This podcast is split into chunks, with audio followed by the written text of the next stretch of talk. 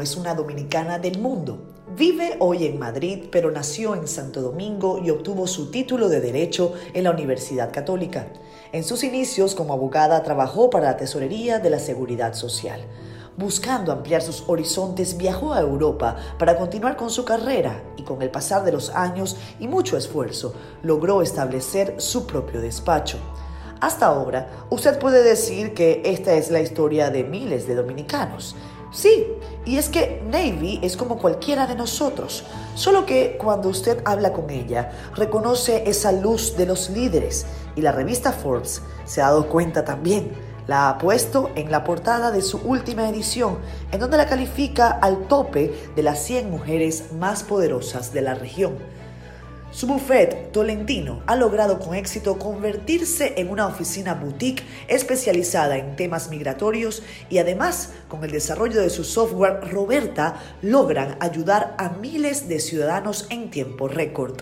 Hoy hablamos con ella de su historia de éxito y emprendimiento, de su visión sobre el futuro y de sus ganas de seguir creciendo.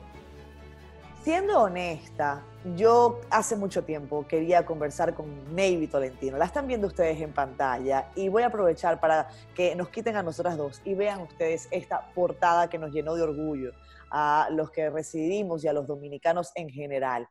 Navy Tolentino, un aplauso desde Santo Domingo. Para mí es más que un gusto tenerte en este espacio. Que la revista Forbes dice que tú eres de las más poderosas. ¿Cómo se come eso? Primero con sorpresa y luego, ¿y ahora qué hago con esto? ¿Cómo estás es tú? Muy curioso. ¿Cómo estás, Navy? Gracias por estar muy bien, aquí. muchísimas gracias, Katherine, de verdad, por la invitación al, al programa. Eh, ha sido un honor para mí poder estar contigo esta, hoy, noche mía, tarde tuya, eh, Exacto. poder estar conversando con ustedes. Navy Tolentino, Navy, abogada de la República Dominicana, abogada también en España. Ese proceso, me imagino, eh, no fue fácil tampoco. ¿Por qué tú decidiste? ¿Sabes qué? Tú tenías un buen trabajo acá en República Dominicana, estuviste durante un tiempo en la Tesorería Nacional como abogada, también estuviste en INTEC, vamos a hablar un poco de todo eso, pero en principio, porque tú estás por allá en Madrid, y hay gente que se pregunta, bueno, ¿qué- ¿por qué ella se fue para allá? ¿Por qué me fui para aquí? Pues realmente yo no venía a Madrid, yo estaba estudiando en Inglaterra, mi objetivo realmente era poder entrar a la Universidad de Economía en Inglaterra, por eso me fui a estudiar inglés jurídico para perfeccionar el, el idioma y Sí. luego poder entrar a la universidad. Al final terminé en España porque se me quedó una maleta y realmente, ¿por qué salgo si tenía, como dices tú, un buen trabajo? Pues justamente porque tenía 22 años, no había viajado a ninguna parte del mundo, no había salido de la isla y quería conocer y tener experiencia. Y que me fuera mal también, sí, tener experiencia y, que me recordaran, te lo dije, que no te fuera. En este caso no ha sido así, pero eh, sí, vivir esa experiencia de no arrepentirme de no haber salido de la isla. Navy, cuando tú decides montarte en ese avión con la expectativa que me comentas, eh, con una carrera eh, bien montada, ¿pensabas en algún momento que, que tu destino iba a estar allí, que ibas a estar en este momento eh, dando tantas buenas noticias para la República Dominicana? ¿Cómo, cómo lo veías? A ver, en ese momento realmente sí tenía mucha expectativa de que quería profesionalmente abrirme un camino diferente. Eh, nunca puedes percibir realmente cómo te va a ir en, en, realidad, pero sí entendía que me iba a ir mejor, que por eso era la razón por la que quería salir. El día a día, el camino ha hecho que, todo vaya saliendo porque vine realmente con el objetivo profesional de seguir avanzando. La mayoría de mis amigas allí, yo cuando tenía 22 años, que estaba recién graduada de la universidad, comenzaron ya a casarse. Yo tuve que ir varias veces a República Dominicana porque ya es la edad 23, 24, 25, que en ese momento pues todas comienzan a hacer familia Mm. eh, o a hacer un máster, pero ya con la familia, porque muchas ya tenían anillo comprometida. Yo era la única que dije, no, yo estoy libre, pues es el momento para poder, para poder experimentar e irme. Qué bueno, qué bueno. Cuéntame, eh, cuando entraste en esta, decidiste abrir tu oficina, eh, bueno, te perteneces a un grupo interesantísimo de abogados allá en la capital española, eh, la oficina de abogados Tolentino, y han decidido, y tú y tu grupo, eh, emprendieron este proyecto que se llama Roberta. ¿Antes tenía un hombre de caballero o son cosas mías que yo leí mal? No, a ver, Ah. antes de ser Tolentino Abogados, eh, realmente el primer proyecto con el que yo inicio aquí en España para poder quedarme legalmente, porque yo entro en el 2007 a España y 2008, 2009 empieza realmente la, la, primera crisis inmobiliaria de la época que me tocó vivir.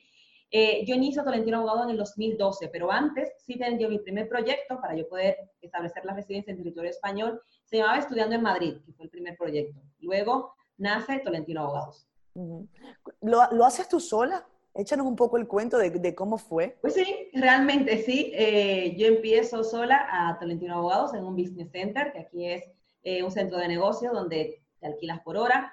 Eh, me salía muy caro poder rentarme un, en ese momento una sala para mí sola, con lo cual empiezo por horas. Luego ya con unos compañeros comienzo en el mismo edificio que estoy en el 2012. en la zona de archivo me tocaba a mí, ellos tenían sus grandes despachos, pues yo empecé en una zona de archivo que era más o menos la, como la cocina que tenían ellos, ahí fue yo monté eh, mi primera sala jurídica para empezar a emprender. Curiosamente, el mismo tiempo que yo llevo en ese edificio es el tiempo que lleva Tolentino, porque yo fui subiendo cada año de, de oficina. Comencé en el 2, luego en el 4, luego en el 7, 11, 12 y 17.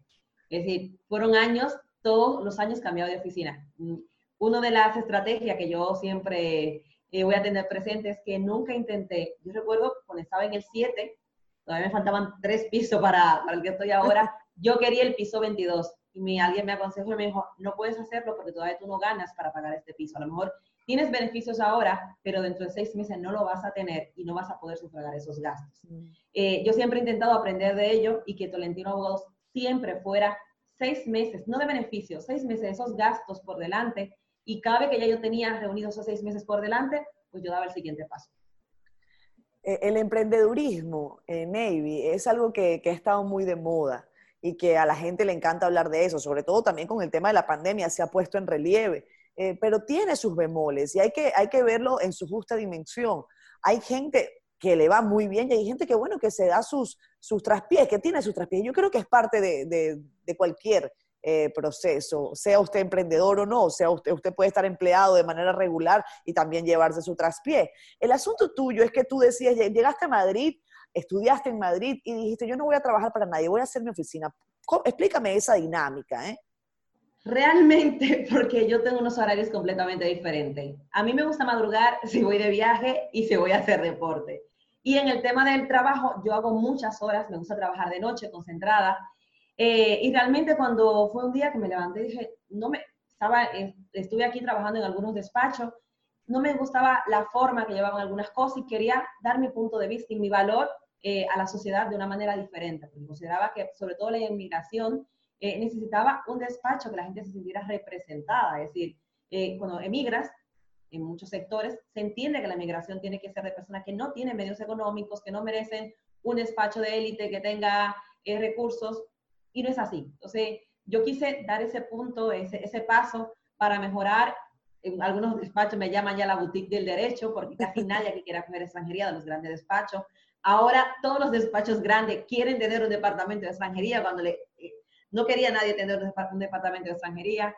Eh, y sí tengo grandes amigos de despachos muy importantes aquí que me dicen que le di un giro a lo que es la extranjería eh, en España para que las personas se sintieran identificadas. Vienen muchas personas eh, inversionistas, personas con mucho talento, que son contratadas y muchas de esas empresas no sabían dónde dirigir ese personal para que pudiera ser contratado. De ahí es que me nace realmente eh, la intención de, ya me, despierto, estaba trabajando hace muchas horas y mira, voy a comenzar a emprender, voy a iniciar poco a poco. No tenía pensado tampoco que el despacho iba a crecer al nivel que vamos actualmente eh, y ha sido todo paso a paso. ¿Qué día fue ese? Eh, ¿Recuerdas, Navy? Eh, encontré en una publicación, en una publicación de Instagram, eh, creo que está por ahí todavía, el día 12 de abril del 2012. Yo hice mi primera foto en el que mostraba en el Business Center donde, donde estaba y me quedaba al frente de Santiago Bernabéu porque siempre he vivido por, la zona y recuerdo ese lugar. Solamente hice tres reuniones, tres o cuatro reuniones porque ya luego sí encontré un, un despacho compartido que pude, que pude empezar. ¿Y recuerdas cuál fue tu primer cliente? Sí, también lo recuerdo. Mi primer cliente, curiosamente, volvió en estos días. Yo no estaba en la oficina, pero me dijeron, es que yo empecé con ella cuando estaba en business center. Yo recuerdo mis, mis primeros clientes, eh, siguen siendo clientes o referidos porque los trámites de extranjería empiezas con una residencia, depende de la nacionalidad que tenga, vas a cambiar. Eso no se acaba, eso parece que no se acaba. exacto, es decir, siempre es, un círculo al final. Maybe Tolentino, has eh, cobrado en los últimos días esta, esta relevancia, por decirlo de algún punto de vista internacional, eh, por, esa, por esa portada. Eso, ese es el impacto, quizás, de medios de comunicación como Forbes. Eh, ver tu fotografía ahí, como decía yo al inicio, nos llenó de alegría. Y, yo quiero que me cuentes de la experiencia de cómo esta revista te selecciona entre este destacado grupo eh, de mujeres. Y, para que me hables un poquito de Roberta, esta, este software que ha hecho tu vida y la de tus compañeros eh, dentro de del buffet, eh, pues un poquito más, más fácil, ¿no? Así es. Eh, Roberta lo que ha hecho, ha venido a regalarnos tiempo y calidad, que es la, el objetivo real que, que tenemos con, con Roberta. ¿Cómo me encuentra Forbes? Pues Forbes me encuentra primeramente en el 2017, sale la revista de Forbes 30 promesas de negocio de República Dominicana y pasaron mi historia y la de otros compañeros y somos la, bueno, en este caso, la parte internacional que representa las promesas de negocio de República Dominicana. Éramos cinco compañeros que representamos en ese momento parte de la portada, no era la, una portada, sino dentro de la entrevista, que se dedicó una parte especial a eh, dominicanos extranjeros y en esa parte estábamos nosotros. Y fue mi primer contacto con Foro por esa referencia que, que eh, nos dieron para poder tener, contar la historia. Eh, me vuelven a contactar, yo sin ninguna visión de que iba a ser portada o de que iban a publicar mi historia. Es decir, Forbes es una revista muy importante, tanto de economía, de profesionalidad, que da mucho seguimiento en estos casos a los proyectos profesionales. Con lo cual, imagínate la cantidad de proyectos, porque no solamente estamos hablando de República Dominicana, estamos hablando de Centroamérica. Es decir, eh, eran muchos proyectos que se estaban evaluando, viendo el perfil que tenía cada uno, y yo no sabía que iba a estar dentro de esa elección mando unas fotos, eh, luego me vuelven a pedir otras fotos, yo entiendo que, porque quieren hacer una revista con una línea, mm, y me entero, porque la, directora de la, eh, quien me hizo la entrevista, doña Felivia Mejía, me manda la captura de Instagram donde, de Forbes donde estoy. Es decir, yo quedé eh, un poco como, ok, vamos a asimilar esto para, para poder entenderlo. Así es como me entero que soy la portada de Forbes. Para mí es un orgullo, de verdad que sí, y aún agradezco muchísimo todo el trabajo de Forbes que, que hizo para que pudiera yo ser la portada, porque tuvimos para hacer las fotos y todo, eh, la verdad que bastante inconvenientes en el camino, pero bueno, ha salido. Qué bueno, y, y, ha salido con mucho éxito. Eh, hablemos de los premios Money Trans. Yo tengo aquí anotado, fue el año pasado, eh, que dice que esta idea de Roberta, de la que conversábamos, es un robot abogado. Eh, que se, se, alzó con el premio Emprendedor del Año. Hablemos de Roberta, para el que no sabe absolutamente nada de software ni de tecnología, que entiendo tú también has hecho eh, un camino importante en ese sentido y quizás por eso se te encendió el bombillo. ¿ah? A ver, Roberta nace realmente, eh, yo soy la idea que crea Roberta de, un, de una dificultad que tengo a finales del 2016. 2016, estamos hablando, Tolentino nace 2012, y en el 2016 que comienzo a ver un poco el desarrollo eh, de crecimiento. Es decir, cuando emprendes, nunca vas a ver el desarrollo al principio, ni en un año. Es decir, lo tendrás que ir viendo en el desarrollo del tiempo, la constancia que vayas manteniendo.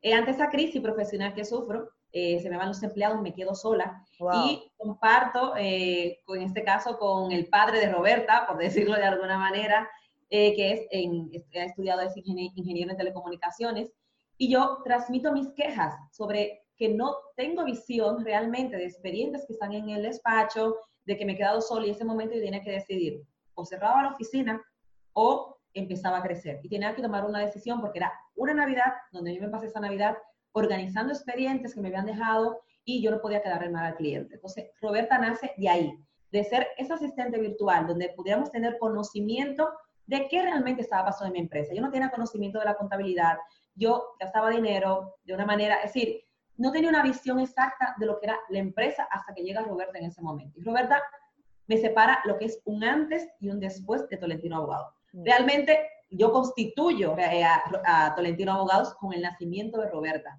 Hasta ese momento yo tampoco me había planteado la de la, constitución de la empresa. Y es que yo digo, tengo una sociedad, voy a comenzar a constituirla y nace con Roberta también. Qué bueno. Roberta, ¿quién es? Roberta es mi asistente virtual. Voy a mandarlo de una manera un poco llana para que puedan entender. Claro, claro. ¿Cómo trabaja Roberta con nosotros? Pues mira, Roberta no es un chatbot eh, que te puedes poner a chatear con él. Y es un software que vendes y lo vas a comprar en cualquier sitio de, de telecomunicaciones. Roberta está diseñado exclusivamente para la firma Tolentino Abogados según las necesidades que hemos tenido. Okay. Vamos a poner otro ejemplo. Eso, eso es muy importante, ¿eh? No es que yo voy y digo, dame tres Roberta que tengo tres empresas. No. No, no hay Roberta ni Roberticos que ya me han preguntado. No, no es la, la intención de Roberta. Aquí tenemos un Robertico, pero no se encarga de eso, ¿eh? Por cierto, nunca ha querido venir al programa, no le gusta la entrevista. Anda, mira. Pues en este caso, Roberta, lo que me es, eh, el trabajo que tienes, eh, los, eh, los abogados, por ejemplo, tienen que hacer una serie de tareas y Roberta cumple esas tareas repetitivas para que ellos no tengan que estarlo haciendo constantemente. si un cliente pues, nos envía una consulta, Roberta ya tiene algunos templates formalizados para poder mandarle esa consulta. Le avisa al abogado de que hay una consulta. Si ese abogado pasan 15 minutos y no ha respondido, Roberta vuelve y habla y se lo dice a todo el mundo ahora, porque ya primero te manda un WhatsApp ella nos envía un WhatsApp al equipo de consulta. Es poco paciente, Roberta es, muy poco paciente. Ella, es un poco yo, realmente. ella primero te envía un WhatsApp y te dice, ha entrado una consulta. Vale, pasan 15 minutos y Roberta no ve ninguna acción. Dice, bueno, que han pasado 15 minutos y no han respondido, ya comienza a hablar en toda la oficina de que se tiene que responder esa consulta. Eh, y de esa manera vamos teniendo una visión de calidad. Otras tareas que hace Roberta, pues verifica que todos los correos en el día queden contestados, da la vida a los expedientes, es decir, si hay una fecha de vencimiento, pues nos va avisando con tiempo. Si tenemos unos 15 días más o menos de promedio que no se ha tocado algún expediente, manda un aviso y un error y ya todo el departamento administrativo conocemos que el abogado que lleva ese expediente hace 15 días no se comunica con su cliente. Es decir, son muchas cuestiones de tareas repetitivas en muchos casos, de atención de calidad que es la parte donde entra ella, para que lo puedan entender. Luego, pues yo tengo un montón de procesos internos de producción que lo vi, en este caso, en, plena pandemia, yo pude mantener tres meses a mis empleados sin que ninguno se tuviera que quedar sin empleo por Roberta, porque Roberta en el día a día nos informaba todo lo que iban haciendo cada uno y de esa manera yo no tenía esa preocupación de que mis clientes se quedaran sin, sin ser atendidos, se nos pasaron plazos, no se presentaran sus solicitudes, porque Roberta era el que nos avisaba qué tareas teníamos en el día, cómo se iban resolviendo y la actividad y productividad que se iba teniendo aún que están todos en casa. Cuando tú mencionas el papá de Roberta, ¿quién es el papá de Roberta? El papá de Roberta también es el padre de mi hijo. Ok. Qué bueno. Ah, porque entonces además se constituyó en, la mesa. Qué bueno. se llama Pablo Sánchez y nuestro primer hijo realmente fue Roberta. Ya tenemos el segundo, que tiene un año y medio, pero nuestro nuestro hijo y nuestra unión principal ha venido por Roberta. Qué bueno, qué bueno, me alegro. Saludos a Pablo eh, y también valoramos su ingenio, aunque no quiera aparecer. Está del otro lado. Ah, Pablo, pues saludos desde, desde Santo Domingo. Eh, sí, porque yo pienso y, y, me he encontrado también eh, como emprendedora de la comunicación muchas veces con situaciones como la que tú bien señalas. cómo uno hace crecer las cosas, cómo uno hace que los procesos se dinamicen y uno tiene cierta idea de lo que debe ocurrir, pero no sabe cómo hacer que ocurra. Y para eso están papás de Roberto, personas dedicadas a aplicar eh, la tecnología, a aplicar la conectividad, a que nuestro mundo pueda ser más sencillo. Es cómo aplicar la tecnología a tareas eh, que pueden tener muchos, muchos años. En el caso del derecho, bueno, lo, sabemos eh, por demás. Mira, vamos a hacer una cosa, Navy, porque quiero seguir conversando contigo sobre, sobre ese espíritu del emprendedor que mucha gente tiene. Lo vamos a ver al regreso de comerciales y quiero que también nos vayamos al fondo y hablemos de cuando una persona decide eh, emigrar. Yo soy inmigrante, yo salí de Venezuela hace 10 años. En estos días estaba viendo, hace 10 años aproximadamente yo vine la primera vez a República Dominicana. Navy Tolentino, abogada en la casa, ella en Madrid, nosotros en Santo Domingo, pero conectadas gracias a la tecnología en medio de esta pandemia. ¿Cómo van las cosas con la pandemia en España, eh, Navy? Quiero adelantarte con eso. A ver, la pandemia aquí está realmente bastante controlada. Vamos a ver qué pasa en septiembre cuando regresemos todos de las vacaciones. Madrid, por ejemplo, es uno de los lugares en España donde los juzgados en general, en todo el territorio español, se cierra Tolentino Abogados es el único despacho y es de los pocos que hay que sigue en horario normal trabajando, con lo cual Madrid está vacío en cierta manera. Todo el mundo se ha ido a las montañas, a la playa, unos ya se han tomado avión y se han ido, pues, a en estos casos, a las islas. Eh, pero la pandemia por ahora se ve controlada. Hay algunas zonas que están cerradas mm. y eh, ya se han comenzado a restringir nuevamente. Se ha dado un pasito atrás con algunos, eh, algunos establecimientos, como las discotecas, se sí, cerrar, no puedes fumar en las terrazas, es decir, y eso ya es un inicio de que viene algo en septiembre que a lo mejor las primeras semanas nos encierren un poco. Y, para España el asunto de, de, que no puedan fumar es todo un tema. Yo no he visto un país donde la gente fume más eh, que en España. Entiendo que cada día lo harán menos porque esto es un tema mundial, pero eh, sé que es así las veces que, he podido estar allá. Una pregunta, Navy. Eh, tú hablas de horarios y a mí me interesa muchísimo preguntarte porque yo entré en la página e invito a todos los que nos estén viendo que entren a, la página web de, tu empresa. Tolentino, ayúdanos por favor, va a aparecer acá en pantalla. Tolentinoabogados.com. Tolentinoabogados.com. Y yo tomé eh, varias fotografías porque a mí me interesa sobremanera que tú me expliques, por ejemplo, cómo hacen ustedes para responderle a la gente que está en un aeropuerto, que no la dejan entrar, que, le dicen, no, sus, usted, usted no puede entrar a, España, por ejemplo. ¿y, qué hago? Bueno, pues usted tiene una opción que es que usted puede llamar a Tolentino Abogado y que le expliquen qué puede hacer.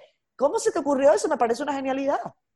Se me ocurrió porque tenía bastante personas que veía que se estaban quejando, no había una asistencia, eh, las personas se quedaban un poco desconcertadas, tú ibas a recoger a una persona a la una de la mañana al aeropuerto y de repente no aparecía y tú no sabías qué hacer. Eh, ese es uno de los proyectos que tenemos que desarrollar un poquito más actualmente. Eh, se me ocurre poner, yo tenía una línea de 24 horas y la línea la tengo yo directamente. Es decir, yo no se la paso a nadie, esa es mi línea que correspondo directamente yo. Y de esa manera al menos tranquilizo al familiar que está del otro lado y que no sabe qué ha pasado con esa persona, porque muchas veces no, no le ha dado tiempo ni siquiera eh, a que pueda avisar de que ha sido retenido, de que no va a salir. Entonces, aquí sí quiero tomar algunas medidas eh, ahora en el futuro para que se pueda, en este caso, pues guardar los derechos de las personas que llegan y que se quedan retenidos en fronteras y los familiares no pueden acceder a ellos. Entonces, se me ocurre por eso, por la, por una preocupación más que cobrar, porque muchas veces no se realizan eso, ese procedimiento, sino por dar esa tranquilidad de que usted sepa que 24 horas puede llamarme, me llaman a veces de diferentes partes, porque no solamente se quedan en Madrid. Hay personas, por ejemplo, que van camino a Ámsterdam, que van, que van camino a Italia y vienen y pasan por fronteras aquí en España y no le dejan seguir y me llaman, claro, dependiendo dónde se, dónde, hacia dónde sea el destino final, eh, hay personas que no están aquí en Madrid y no saben cómo continuar, claro. Van al aeropuerto y no ven a su familiar y no saben a dónde llamar. Entonces se me ocurre esto eh, para que las personas puedan tener ese acceso. Y uno de los servicios que, estamos ampliando es que aunque no, me, aunque no nos llamen, en este caso, que no tomen el número de emergencia, puedan saber los pasos que tienen que hacer uno por uno si su familiar ha venido en ese avión y todavía no ha salido. Fíjate que una de las citas que, tomé haciendo una investigación breve para hacer esta entrevista, eh, que es uno de los speech que dan en tu compañía, es traspasar las fronteras ya no es tan sencillo como ir a una agencia de viajes o comprar un billete por internet. Ahora es imprescindible asesorarse con un abogado especializado. Cuando yo era muchachita recuerdo que eh, para elegir carrera, eh, un comentario común de la familia era, en todas las familias hay que tener un médico, un abogado y un mecánico. Y yo creo que sí viajar ahora no es tan sencillo. Cuéntame por qué ha cambiado eh, tanto. La pandemia ha influido también. Recuerdo un grupo de, dominicanos que no pudo entrar a Italia recientemente. No sé si supiste el caso. ¿Y, cuál es la recomendación en ese, en ese sentido? A ver, no pueden entrar tampoco aquí, Catherine. A ver, actualmente, si tú no eres residente y vienes, vienes como turista a territorio español, tú no puedes acceder. Eso por en este caso por protección a la pandemia. Eh, mucho, sin irnos más lejos, aquí en España, eh, Benidorm, por ejemplo, es un lugar que van muchas personas alemanas, inglesas, y está vacío. ¿Por qué? Porque son zonas de veraneo, en este caso, de personas que son de otros países y no pueden acceder al territorio español. ¿Por, qué decimos que no es tan fácil ya viajar? Como bien, bien acabas de decir, ahora el tema de la pandemia, pero realmente son muchos factores que influyen. Hay muchos países que tienen la libre entrada a la Unión Europea. Mm. Tú no vienes solamente a España, tú vienes a 28 países que pertenecen a la Unión Europea con lo cual, el país que te dé la entrada tiene que conocer muy bien las razones por las que tú vienes y que cumples con los requisitos. Eh, porque no solamente estás entrando a España, inmediatamente tú entraste a España, puedes acceder a cualquiera de los 28 países sin fronteras. Y por eso tiene ese control tan estricto a la hora de las personas que quieran entrar. Actualmente, no solamente es en Italia, España no se puede acceder como turista. La cita de turismo en la República Dominicana de la Embajada Española para venir, a, eh, para venir aquí a España están para el año 2021. Y, y cuéntame una cosa, Navy. Em, un, ciudadano dominicano, eh, esto, se, se, comenta también mucho, incluso cuando yo estaba embarazada, hubo eh, algunas personas que me preguntaron, pero tú vas a dar a luz en República Dominicana porque tu hijo va a tener dificultad para, para, ir a algunos países. Y yo, mira, yo no tengo ningún problema. Eh, mi hijo, gracias a Dios, va a tener como varias nacionalidades. Primero, me encanta que sea dominicano porque este es el país que me ha abrazado, que me ha querido, que me ha apapachado eh, y donde me he podido desarrollar profesionalmente. también es venezolano porque, bueno, yo soy venezolana y así lo establece la Constitución. En el caso de mis padres, por ser también español, pues, pero los dominicanos tienen esta dificultad. Eh, para poder viajar a, muchos países. Y esto, por supuesto, abre las puertas a un mercado que, que tú, que tú eh, no voy a decir aprovechas, sino que, bueno, eh, tú apoyas, porque yo siempre lo digo, los médicos y los abogados están para resolvernos problemas y gracias a Dios que están, ¿eh?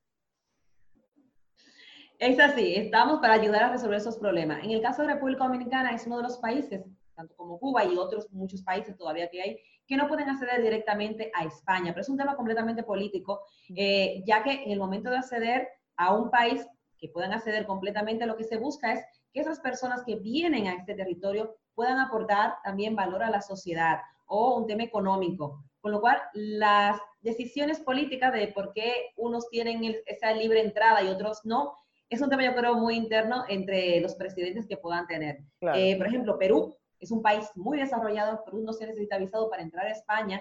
En cambio, hay muchos españoles que están en Perú invirtiendo, teniendo negocios y desarrollo. Entonces, eso, afecta muchas veces a la hora de que el gobierno tome una decisión si da la libertad a ese país de que pueda acceder también a, a España. Pero no lo decide solamente España, lo tiene que decidir la Unión Europea. Entonces, es algo que se discute a nivel ya de la Unión Europea porque, como hemos dicho, no accede solamente a un país, sino a los 28 países que conforman la Unión Europea. Y entiendo que es un tema bastante económico eh, a la hora de ver en estos casos qué, qué, aportes tienen tanto de un lado como de otro.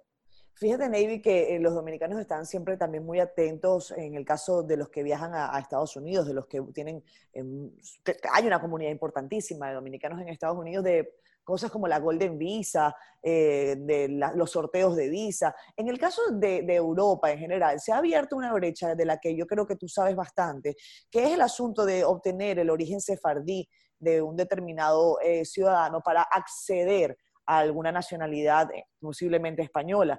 cuéntanos un poco sobre eso. A ver, la nacionalidad española por la vía sefardí se enrolla en octubre del 2019. Todavía existen, opciones, voy para atrás. La nacionalidad española por la vía sefardí cerró en el año 2019. Nosotros sí nos hicimos líderes en estos casos por la investigación genealógica que hicimos para poder documentar a esas personas que eran descendientes de judíos sefardíes. Eh, actualmente, por España hay otros procedimientos que, aunque la ley del 2015 cerró, los procedimientos antiguos, tanto por carta de naturaleza como por residencia, continúan, con lo cual yo sigo, en este caso, Tolentino sigue haciendo los procesos por esta vía. También sigue abierta la opción por eh, Portugal, que es la opción que también tenemos abierta. Si nosotros trabajamos aquí, el proyecto de Tolentino es que ya está trabajando en Portugal y era abrir. Hemos estado un poco detenidos por el tema de la pandemia, pero nosotros es el siguiente paso que tiene Tolentino Abogados. Mm. Esta nacionalidad que se otorga, no tienes de, que vivir aquí, en este caso en, España, eh, es como la memoria histórica que otorgó nacionalidad a cientos de nietos de españoles de origen que estaban fuera y que se le dio el derecho y estaba en memoria histórica fue en el 2009. Pues ha pasado más o menos lo mismo eh, con un tema únicamente religioso, en este caso eran judíos sefardíes que eran practicantes de la religión para que pudieran tener ese derecho. En República Dominicana nosotros descubrimos algunos linajes.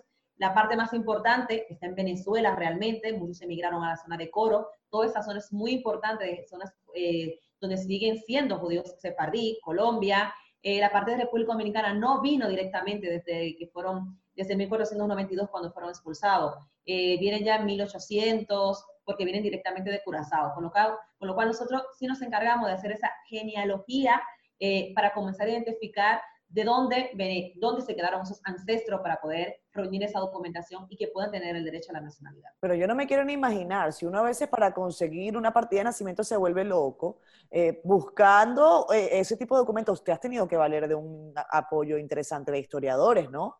Sí, eh, a ver, nosotros cuando empezó la ley estamos dando vuelta, ¿cómo vamos a hacer? Casi ninguno de los despachos se quisieron entrar justamente en, en esa búsqueda Y nosotros ahí comenzamos a hacer la diferencia, pero comenzamos a contratar genealogistas. Eh, comenzamos con el primero que teníamos, un historiador que, eh, que trabaja para la firma, eh, y comenzó a darnos seguimiento. Ya cuando comenzamos a abrir los árboles, pues claro, mm, el padre de Roberta, que también nos acompañó en este momento, comenzamos a hacer giras. Se me ocurre un día, vámonos a hacer una gira por los países donde se pueda dar la nacionalidad. Realmente lo hicimos un poco tarde, porque pudimos haberlo hecho antes, pero creo que era el momento, porque era el momento de la desesperación que tenía todo el mundo de no saber qué hacer. Nosotros abrimos muchísimos expedientes, seguimos abriendo expedientes. Yo creo que de España actualmente somos la firma que más expedientes favorables tiene en, con certificados Sefardí por Portugal. Con lo cual nosotros hemos continuado el proceso y sí, hemos tenido que ir a muchos archivos históricos, eh, Curazao, Venezuela, Colombia, México, eh, aparte de contratar historiadores externos cuando no podíamos nosotros viajar para que nos consiguieran la documentación. Navy decía en, un programa, y yo voy con esta frase, voy a ir a pausa para que regresemos y hablemos del, asunto del emprendedurismo, que me parece extraordinario, que encontrar problemas nos pasa a todos, pero convertir problemas en soluciones es definitivamente la clave del éxito. Cosa que me encanta, además, conversar con mujeres talentosas. Yo traté de estar elegante para estar a la altura de Navy Tolentino, esta talentosa abogada eh, dominicana residente en España, quien decidió hace ¿Cuántos años en total me dijiste? ¿12, 13? Voy a hacer 13 años, ¿sabes? En 13 años. llegué aquí a España, sí. Hace 13 años agarró sus maletas y dijo, yo me voy, hay oportunidades en otros lugares, voy a seguir estudiando, voy a abrir eh, mi mundo. El que viaja, eh, Navy, tiene esa, esa posibilidad. Por eso yo siempre le recomiendo a la gente, ahorre y viaje. No se eche el dinero encima, viaje, porque cuando usted viaja, a usted se le abre, eh, la, se le abre el mundo. Y, yo creo que... Te abre sobre todo el corazón, eh, Catherine, el corazón. Y ya esa parte comienza tu mente a trabajar de otra manera. Claro. El, viajar te ayuda mucho a, pensar diferente y a no tener estigmas a la hora de clasificar a una persona. Cuando tú decidiste estar a, emprender, por ejemplo, eh, llegaste a pensar, a hacer la analogía, oye, si yo me hubiese quedado en República Dominicana, has hecho ese ejercicio, ¿pensarías que te hubiese ido igual? A ver, es difícil, porque en el momento que yo mm, estaba, en el momento que decidí eh, venirme a, España, no era un momento malo que estaba viviendo, tenía 22 años, acababa de terminar la carrera con honores, es decir, podía obtener un puesto de trabajo con facilidad.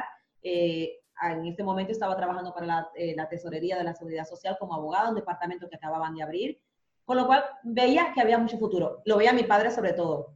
Yo duré ocho o nueve meses en la empresa y le dije, me voy. Y mi papá se quedó como que, ¿te vas a dónde? No sabes la oportunidad que tienes aquí de crecer. Yo sí, justamente por eso me voy. Porque me voy a acostumbrar, me voy a acomodar más, voy a ver que toda mi vida se va a desarrollar en esta empresa porque me, voy, me veo con oportunidad de crecer y no quiero acostumbrarme. Claro, claro. No, querías acostumbrarte. En, en, República Dominicana hay abogados eh, muy, pero muy talentosos. ¿En algún momento tú has pensado en, en decir, ¿sabes qué? ¿Tú vienes constantemente a República Dominicana, te pregunto? Sí, tengo bastante relación. Bueno, tenía una temporada que no iba frecuentemente, ahora con el tema sefardí, eh, íbamos dos y tres veces al mes porque teníamos que dar charlas, eh, con lo cual por periodos muy cortos y era por trabajo, sí tengo muy buena relación, aunque no fuera República Dominicana, pues con la embajada, con el consulado, dando algunos servicios. Qué bueno. Y, en el caso de tu hijo, hablemos un poco de, tu familia, no, no de Roberta, sino de, tu hijo que tiene un año y medio. es, es un chico? Sí, es un chico. ¿Cómo se llama tu pequeño? Se llama Pablo León. Bueno, eh, Pablo León, ¿cómo, ¿cómo ver la República Dominicana? ¿Qué le cuentas tú de, tu país de origen? A ver, es muy pequeñito, pero lo que sí tiene Pablo León es desde que nació, tiene su pasaporte dominicano. Él obtuvo primeramente el pasaporte español y inmediatamente ya tuve el primer pasaporte, le tramité lo que es una nacionalidad dominicana.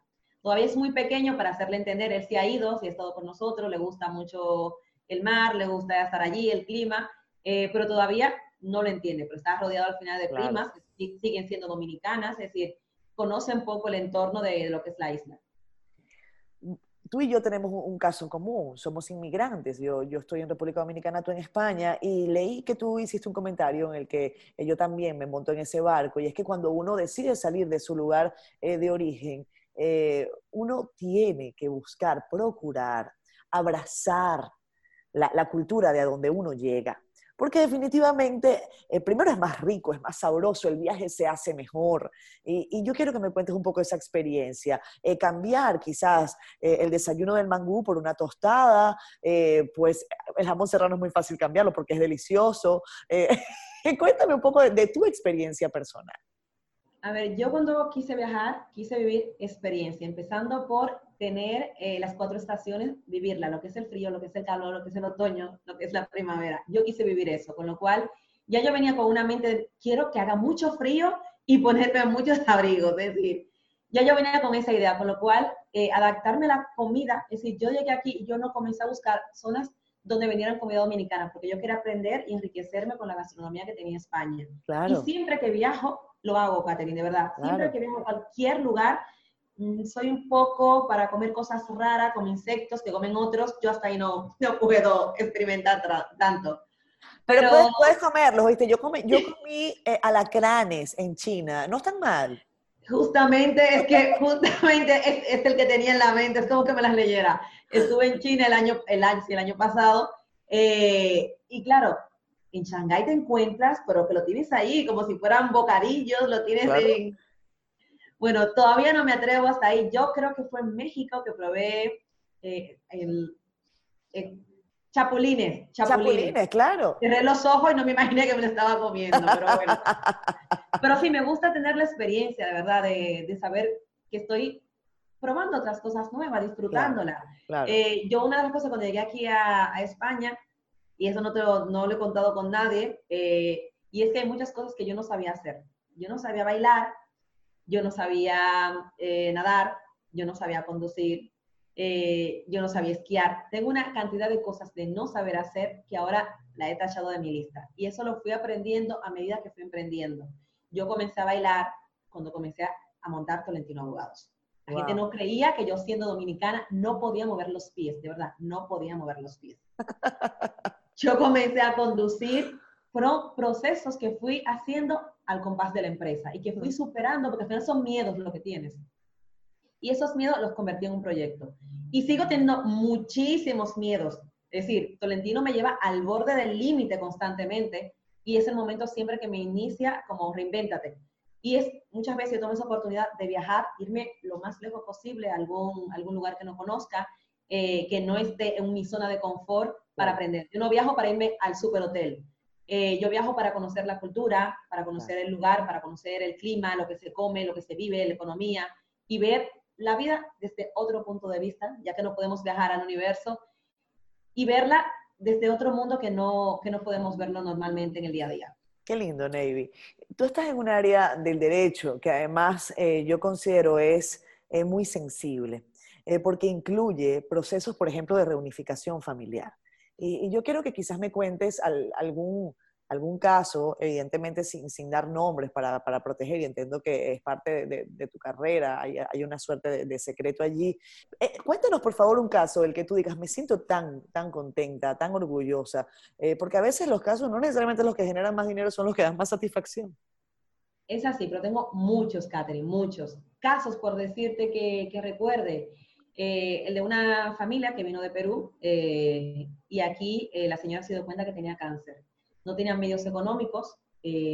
todos los medios económicos que tenían ellos cuando llegaron aquí era justamente lo que costaba esa residencia que le tocaba a ellos.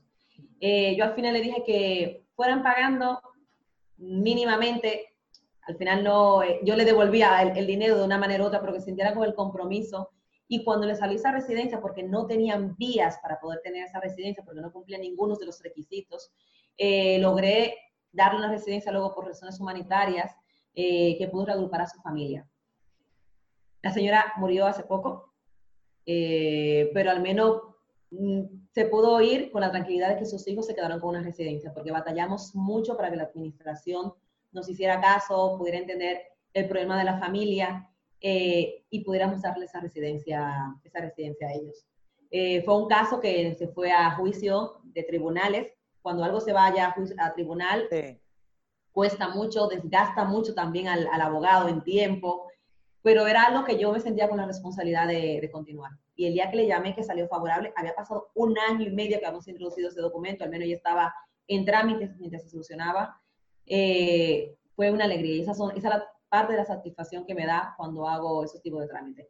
Otros que es casi a diario cuando puedo entrar a alguien que se quede en fronteras, porque siento que, que no, se, no se velan por sus derechos en muchos casos y mm, quieran o no, son personas que vienen con unas ilusiones y te la quitan el momento que estás ahí, te cierran la puerta en la cara, entonces es muy duro. Eh, cuando tú a lo mejor has reunido todo el dinero que tenías para hacer ese viaje con esa ilusión y no te dejan entrar o porque no cumplías los requisitos, porque no viniste preparado con un asesor legal, y por eso yo hice en este caso lo de la asistencia jurídica 24 horas. Da igual donde yo me encuentre, mi teléfono siempre está conmigo y yo siempre, siempre tomo ese teléfono. Wow. Vamos a hacer una brevísima pausa, Navy. Gracias por, por ese testimonio eh, y gracias por tu trabajo. Vamos a, a, regresar en solo minutos acá en Siendo Honestos.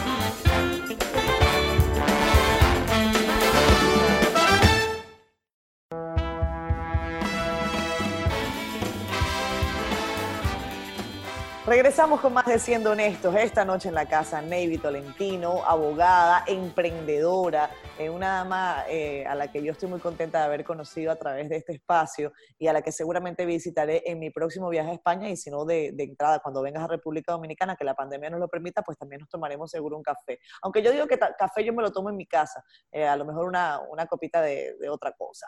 Navy, decía la, la directora de los premios Monitrans lo siguiente, dice que este premio se entrega porque la ilusión y el esfuerzo de los emprendedores queda latente como un modelo de superación y en muchos casos una oportunidad oportunidad para reinventarse uno mismo.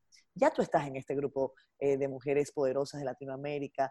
Em, ¿Cuáles son los pasos que, tienes en camino? Porque, bueno, eso eh, da mucho ánimo, pero también alguna gente dirá, oye, ahora cómo, cómo, cómo me supero, ¿no? Eh, realmente el reto empieza ahora, Catherine. ser la portada de Force me ha puesto entre un compromiso social en el que tengo que demostrar realmente por qué fui elegida y eh, si no tenía un reto grande eh, hasta este momento, esto empieza ahora mismo. ¿Cuál es el, primer, el siguiente paso de Roberta? Pues el siguiente paso de Roberta, aunque no es un producto que está a la venta comercial, pues es un producto que está diseñado exclusivamente para la firma de Tolentino Abogados, lo que queremos es que cualquier persona que emigre pueda tener la opción eh, de poder tener esa asesoría jurídica sin coste, que es el objetivo que tenemos eh, aquí en, en, Tolentino Abogados. Actualmente nosotros tenemos el servicio de consulta web gratuita, donde se responden hasta los fines de semana y días feriados. Eh, tenemos personal que está apoyando para que se pueda, se pueda cumplir y Roberta pueda seguir ayudando a responder esas consultas, aunque todavía eh, tenemos la parte humana que va tocando algunas cosas para poder ayudar. Es como si viajas en un avión y tienes un piloto, sabes que el piloto está ahí pero el avión realmente va en automático. Es realmente como está yendo Tolentino Abogados actualmente. Es decir, todavía los abogados están en nuestra firma, siguen trabajando, pero va más fácil porque tenemos el piloto automático que es Roberta. Y el objetivo que tenemos, nuestros próximos pasos, es que cualquier persona pueda seguir supliéndose, aprovechando el servicio que estamos dando sin necesidad de que tenga que hacer eh, ningún pago jurídico para poder tener claro. Claro. Me parece extraordinario, eh, Navy, el trabajo que estás haciendo, eh, porque además eh, socializar eh, ese, esa labor eh, que es tan técnica, eh, tan rigurosa, que requiere tanta preparación y experiencia, eh, que esté al alcance de un celular. Yo, yo te decía cuando empezamos el programa que yo entré en Tolentino Abogados, aquí está esto, y dije, bueno, vamos a buscar un servicio. Y decía, por ejemplo, citas telefónicas, fines de semana y festivos. Hable 30 minutos con nuestros expertos. Cita en, oficina, videoconferencia online, emergencia, solo detenido en el aeropuerto. Me parece maravilloso el, el giro que le han dado, porque además es muy accesible, muy amigable y entiendo que estarán trabajando para, para brindar posibilidades a todos los usuarios. Eh, maybe, ¿te puedo preguntar algo? Sí. Esto ya es de índole personal. Veo una fotografía guapísima allí, ¿eh? eh ese estilismo tuyo, ¿lo, ¿lo, decidiste tú misma? Sí, más o menos, sí. No, visto, no sé dónde estás viendo la foto, pero sí, puede que eh, lo decidí yo misma, te digo por, ser práctica, no puedo irme a un centro de belleza y pasarme tres y cuatro horas. He aprendido a aprovechar mucho el tiempo y es una de las cosas que más me ha regalado Roberta. Eh, Roberta me ha ayudado a yo poder tener calidad y tiempo y eso lo estoy practicando en mi vida. Yo no puedo hacer cosas que impliquen tres y cuatro horas en un salón de belleza todos los días. No, yo me corto el pelo, yo me lavo el pelo todos los días y rápidamente me puedo vestir. Es una facilidad también que tengo actualmente.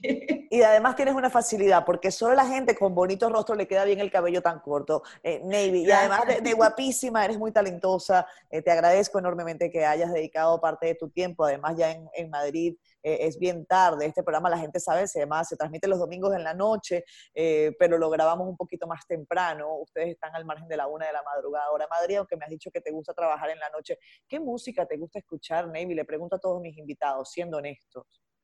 A mí me gusta mucho Nora Jones, el jazz, me encanta, eh, pero sobre todo Nora Jones me transmite tanta paz y es una de las personas que yo más suelo escuchar. Me gusta la música clásica, yo he aprendido de ella sola, ya cuando estudié en España comencé a cultivarla un poquito más, eh, pero también es algo que me relaja muchísimo. Dime algo, eh, Navy, ¿has seguido el proceso político en República Dominicana? ¿Te gustó lo que ocurrió en las elecciones? A ver, yo soy, mm, si participo social y políticamente de, las actividades, aunque no me considero política, son dos cosas completamente diferentes. Y claro, eh, sí tengo esperanzas en nuevos cambios en mi país y que podamos aportar los jóvenes. Alguien me comentó en las redes que qué lástima que los grandes talentos de República Dominicana tienen que estar fuera a formarse. Yo estoy de acuerdo con ello que, que tengamos que apostar siempre porque si el gobierno nos dé las cosas para que podamos desarrollarnos. Yo creo que no tenemos que, que, apostar porque yo no he salido porque me estaba echando el país, ni he salido corriendo, no, yo he salido, aunque mi país estuviera, ese fuera uno de los mejores países del mundo, yo he salido porque quería aprender de la vida, quería aprender del camino, eh, con lo cual yo sí invito a los jóvenes que, estén, que se están desarrollando actualmente, no tenga todas las, las, apuestas de tu vida, así que el gobierno es bueno o malo, la tienes que tener tú, tú eres el que tienes que hacer los cambios en tu vida. Eh, no tienes que esperar que el gobierno haga cambios para que tú tengas esos cambios profesionales. Navy Tolentino, muchísimas gracias por habernos acompañado. Despedimos entonces con Nora Jones, nos vamos en, calma, relajaditos, ¿verdad? Yo mañana me tengo que parar muy temprano, ¿eh? ahora he empezado un nuevo proyecto en el que me, he metido porque a veces me cuesta decir que no y porque me encanta lo que hago también. Eh, Navy, gracias, gracias por estar con nosotros. Eh, que tengas muy buenas noches y nos vemos muy pronto. Muchísimas gracias, Catherine. Te esperamos por aquí en España.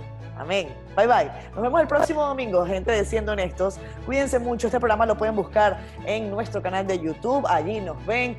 Déjenos sus comentarios. Cuéntenos qué, qué, les ha parecido la conversación con Navy. Aprovechen también y vayan a su página web que tiene interesantes cosas que decirnos y recomienden que son Bye bye. Chao, Navy. Cuídate.